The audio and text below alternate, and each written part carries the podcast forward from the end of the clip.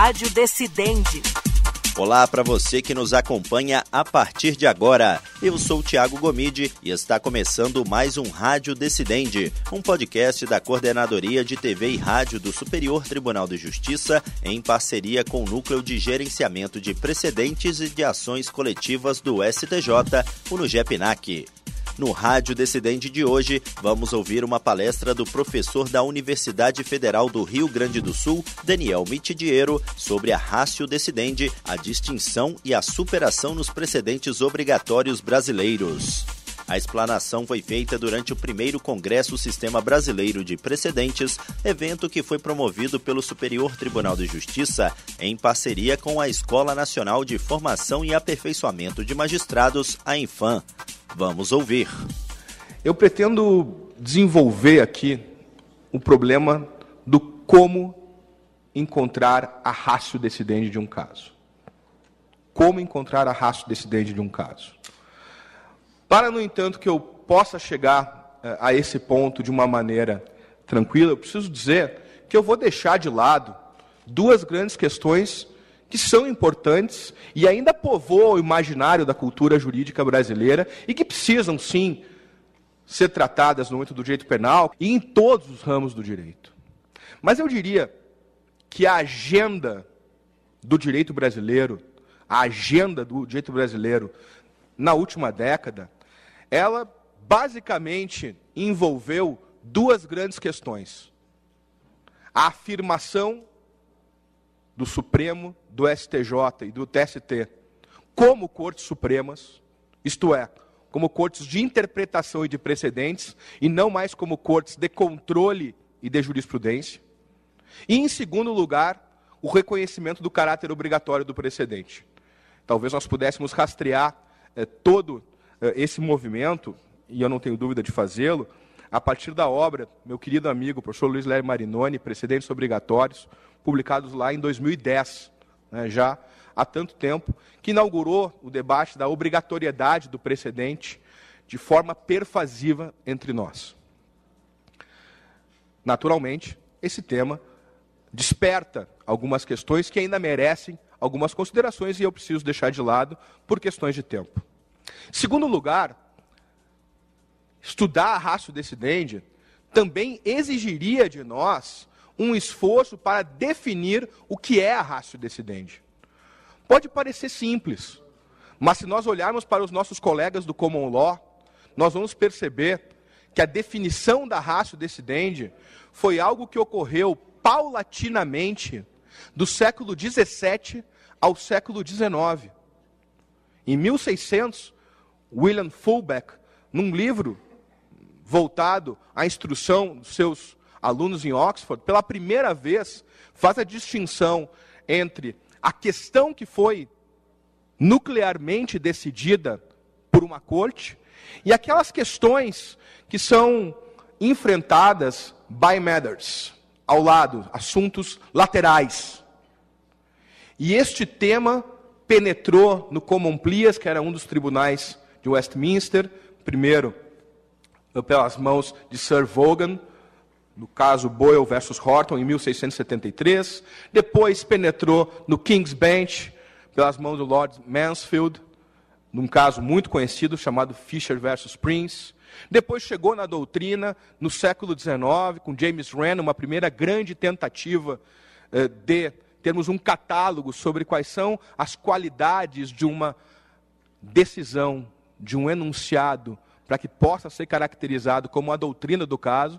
E finalmente chegamos, e finalmente chegamos eh, em 1861 com John Austin com o batismo daquilo que era conhecido simplesmente como doutrina do caso e passa a ser chamado bem no embalo racionalista de raço decidente. Tudo isso poderia e deveria ser desenvolvido aqui, mas por questões de brevidade de tempo, eu vou me popar eh, e poupar vocês eh, de todo eh, esse tema e vou me concentrar no problema de como determinar a rácio decidente de um caso. É um problema elegante, é um problema que no Brasil nós estamos trabalhando não só na prática, como também na academia, e que eu não tenho a menor dúvida, nós devemos aproveitar a experiência do common law e adaptá-la às necessidades do direito brasileiro.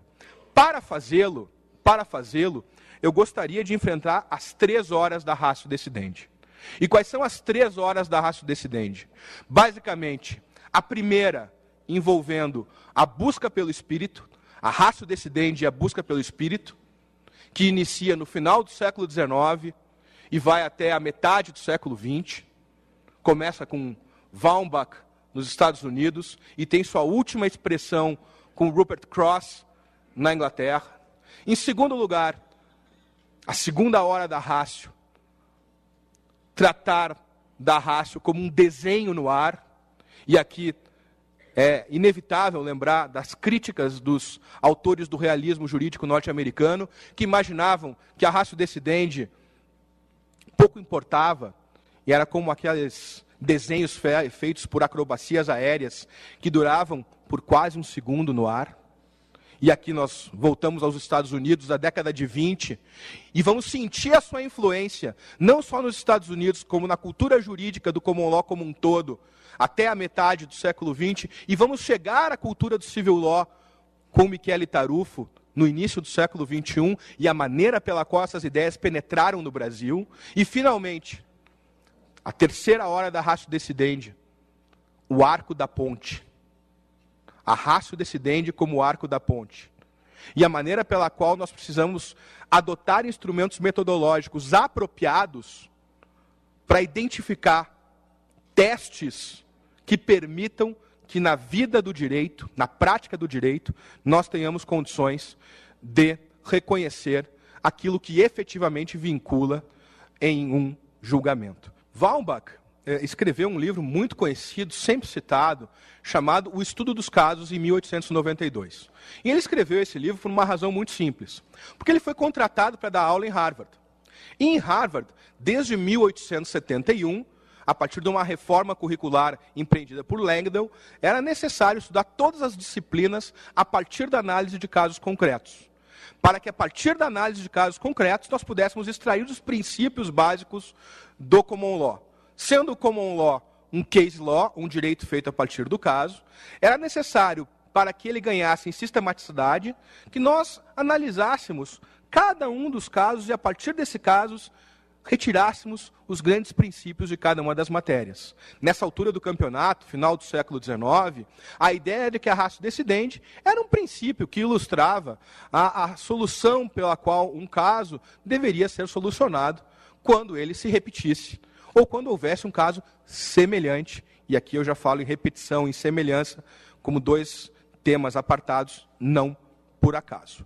Então, o Waumbach, ele inicia este livro, The Study of Cases, Estudo dos Casos, em 1892, por uma necessidade uh, acadêmica, por uma necessidade de instrução da prática. E aí, então, ele basicamente faz duas observações que marcam época. A primeira delas, quando nós analisamos um caso, é necessário que nós façamos uma distinção entre elementos acidentais e elementos essenciais de um caso. É algo simples, é do dia a dia. Se a gente for olhar a causa de pedir, pedido, defesa do réu, as decisões judiciais, a gente intuitivamente percebe que existem algumas circunstâncias que realmente não importam.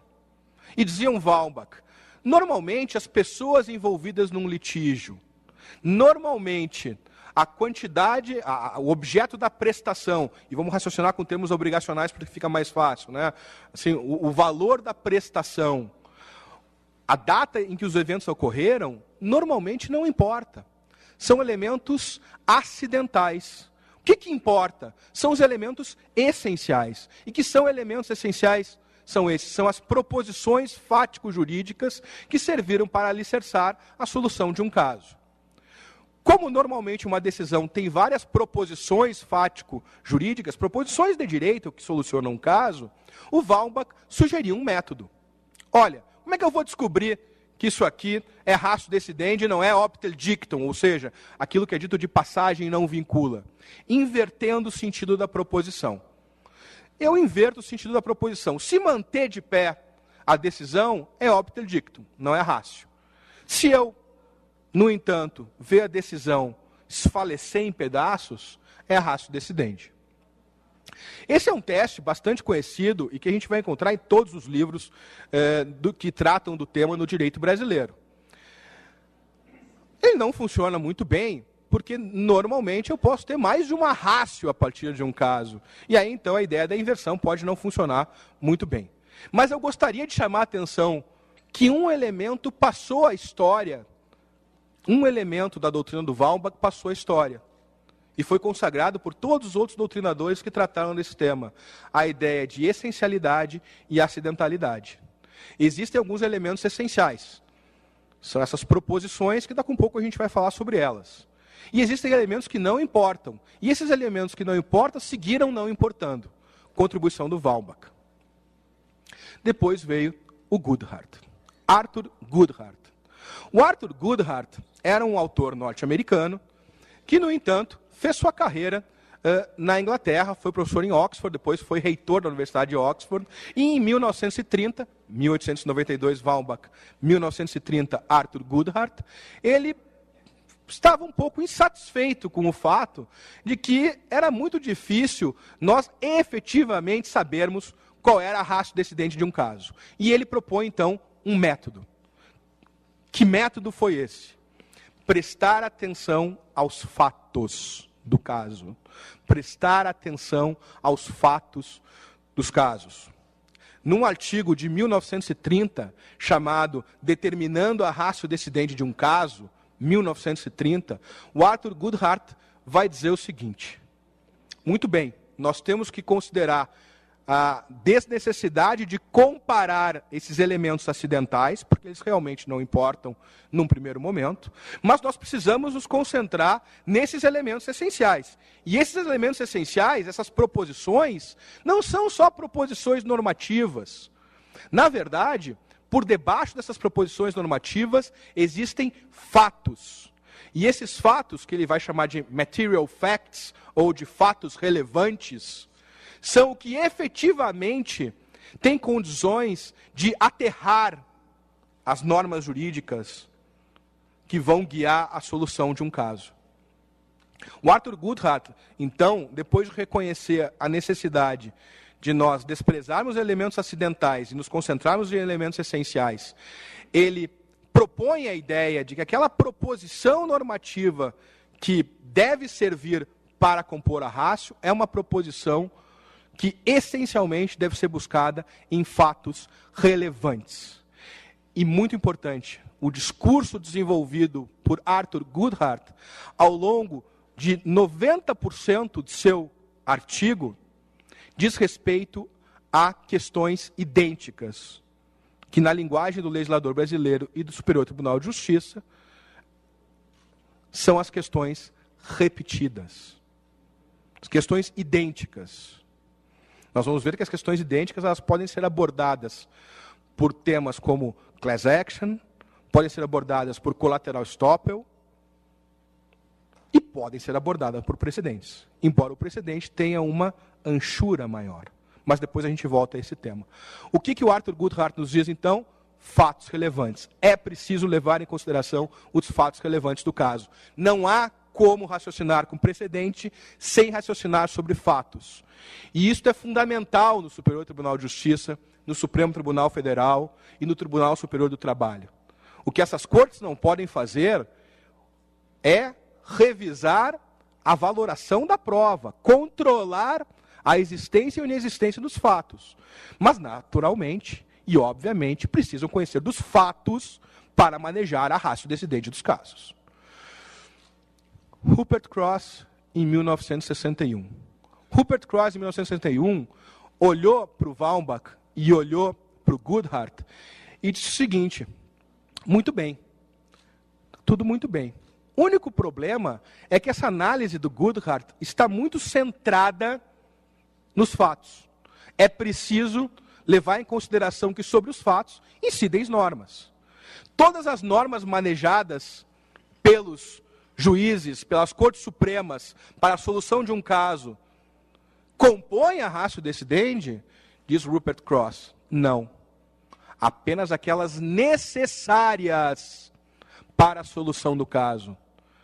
Então, para além do teste da essencialidade e da acidentalidade, para além do teste da relevância ou da irrelevância, o nosso amigo Rupert Cross acrescenta mais um teste. A ideia de que apenas as razões, as normas necessárias para a solução do caso devem compor a rácio decidente. O único problema, e aqui eu fecho a primeira parte eh, da minha exposição, é o seguinte: em todos esses momentos, em todos esses momentos, todos esses doutrinadores estavam raciocinando como se o segundo juiz que vai aplicar o precedente, que vai aplicar a raça decidente, estivesse numa empresa de simplesmente desencavar a raça decidente, buscar o espírito da raça decidente, declarar o espírito da raça decidente, como quem vai desenterrar um tesouro. O único problema é que nós sabemos que tanto os precedentes como a legislação são expressos em textos.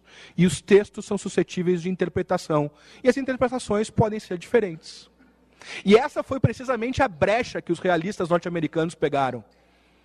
Para dizer o seguinte: olha, esse pessoal aí está querendo ver a rácio como uma busca pelo espírito o único espírito existente, como o desenterrar de um tesouro. O único problema é que a rácio não é isso. A rácio, na verdade, é como um desenho no ar, que se esfumaça diante da tentativa de aprendê-lo. E que no fundo, no fundo, no fundo, dizem os realistas norte-americanos, quem vai criar o precedente é o segundo juiz. É o juiz do segundo caso, que vai, de algum modo, tentar construí-lo a partir dos vestígios de fumaça que ficaram no ar. Quando é que isso aparece? 1928. Herman Oliphant escreve um ensaio chamado O Retorno ao Stare Decisis. Stare Decisis quieta non movere. É uma expressão em latim. Está decidido e o que está decidido não se altere. Herman Oliphant diz o seguinte: a ciência do direito não deve se preocupar com normas. A ciência do direito deve se preocupar com o comportamento dos juízes. Ele está mudando o foco da ciência do direito em 1928. E mais do que isso, ele está dizendo o seguinte: esses casos que já têm uma previsão legislativa ou já têm um precedente e são repetidos, e isso é muito importante. Esses casos não devem frequentar os tribunais. Esses casos que já estão solucionados, e se nós fôssemos pegar a realidade brasileira, esses casos em que nós já temos settled law, direito estabelecido por repetitivos, por exemplo, esses casos não devem mais aparecer na justiça civil, aqui como justiça institucionalizada, e não apenas justiça civil. Dizia Herman Oliphant, esses casos não devem frequentar as cortes. Para os outros casos, em que eu não tenho uma solução nem na legislação, nem em precedentes, que eles vão chamar de cases of first impression, casos de primeira impressão, que o juiz tem que decidir sem muito apoio na legislação e precedentes, para esses casos, rigorosamente falando, dizia Oliphant, é preciso, para prever como um caso será decidido, olhar mais para a personalidade dos juízes do que propriamente para normas. E em 1930, Carl Wellen, talvez numa das obras mais influentes sobre, sobre a teoria do direito, no século XX, nos Estados Unidos, The Bramble Bush, não por acaso dizia que as normas, vistas por si mesmas, são nada mais, nada menos do que brinquedos. E brinquedos que são perigosos quando lidos distanciados dos fatos. E dizia Carl Wellen, no Bramble Bush, 1930, os juízes, na verdade, se nós quisermos falar da realidade do que acontece no foro, trabalham com precedentes de duas maneiras ao mesmo tempo. O sistema de precedentes é um sistema leeways, é um sistema escorregadio, é um sistema de longo duração. Os juízes têm nas duas mãos bisturis e imãs. Eles têm imãs para atrair os precedentes que lhes agradam. e bisturis para cortar aqueles que não lhes interessam. Quando não há settled law, quando não há um direito pré-estabelecido para questões idênticas, dizia Caldwell, é assim que trabalham os juízes com precedentes, dada a indeterminação do direito. Realismo jurídico norte-americano, 1930. Isso ressoou em Julius Stone, 1959, que quando foi criticar as teorias de Arthur Goodhart, se deu conta de que o trabalho feito por Goodhart, essencialidade, acidentalidade, relevância e irrelevância, e depois, por Cross, necessidade, desnecessidade, era muito interessante para solucionar questões idênticas, mas nada dizia sobre a outra face do precedente. A face não ingênua do precedente, para usar uma expressão do Marinoni, qual seja aquela destinada à solução de questões semelhantes e não idênticas. Então dizia Julius Stone, um filósofo australiano, era necessário prever que esses métodos para caracterizar uma questão idêntica fossem colocados a serviço também das questões semelhantes. Questões semelhantes que são aquelas que eu posso aprender por analogia, com abstrações cada vez maiores, até que em um determinado momento as questões se deem em mão no céu das coincidências. E foi justamente esse tipo de crítica que passou a civil law pelas mãos de Michele Tarufo. Que no fundo, no fundo, no fundo, dizia o seguinte: o segundo juiz está livre para interpretar o precedente, porque é ele que cria o segundo precedente. Mas será assim mesmo? Essa foi a pergunta que Neil McCormick fez em 1987. Neil McCormick disse, rigorosamente falando, é verdade que o direito é indeterminado, mas também é verdade que ele é suscetível de determinação. E ele é suscetível de determinação desde que a gente utilize um método apropriado, que não estava disponível para esses autores quando pensaram o tema. O método apropriado, em primeiro lugar, pressupunha distinguir decisão e justificação e colocar dentro das preocupações de quem analisa um precedente a justificação das decisões. E é a partir desse momento que a gente coloca a necessidade de compreender a teoria do precedente como uma teoria ligada ao emprego de um método para buscar e determinar a rácio decidente de um caso. Ele foi buscar isso em dois filósofos que eu não tenho tempo agora de trabalhar, chamados Richard Wasserstrom, 1961, talvez o maior crítico do realismo jurídico norte-americano àquela época, e Jerzy Wroblewski, um filósofo polonês de 1971. O que importa, no entanto, é que o McCormick, em 1987, se deu conta de que a raça decidente precisa ser vista como o arco da ponte. O que significa dizer que a raça decidente precisa ser vista como o arco da ponte? Cidades Invisíveis é um livro maravilhoso. Quem ainda não leu, eu sugiro que leia, porque é uma delícia. E é basicamente os diálogos entre um mercador, um viajante, Marco Polo, com um imperador, Kublai Khan, de um império imaginário. Basicamente, o jovem Marco Polo entretém o imperador Kublai Khan com as suas ideias e com as suas andanças e com a sua imaginação. E um belo dia, Marco Polo, Marco Polo chega a Kublai Khan e diz o seguinte: Imperador, hoje quero falar uh, a Vossa Majestade sobre o arco da ponte. O arco de uma ponte medieval, daquelas que vem naqueles burgos medievais, né, aquelas pontes de pedra. Kublai Khan para e diz o seguinte: não quero saber sobre o arco. Fale-me apenas sobre a ponte. Kublai Khan diz: Não, eu gostaria de falar, Vossa Majestade, sobre o arco da ponte. Não me interessa o arco da ponte, diz Marco Polo. Então, eu gostaria de falar, Vossa Majestade, sobre as pedras que compõem o arco da ponte. Diz Kublai Khan, não me interessam as pedras, me interessa apenas a ponte. Diz Marco Polo, sem as pedras não há o arco, e sem o arco não há a ponte.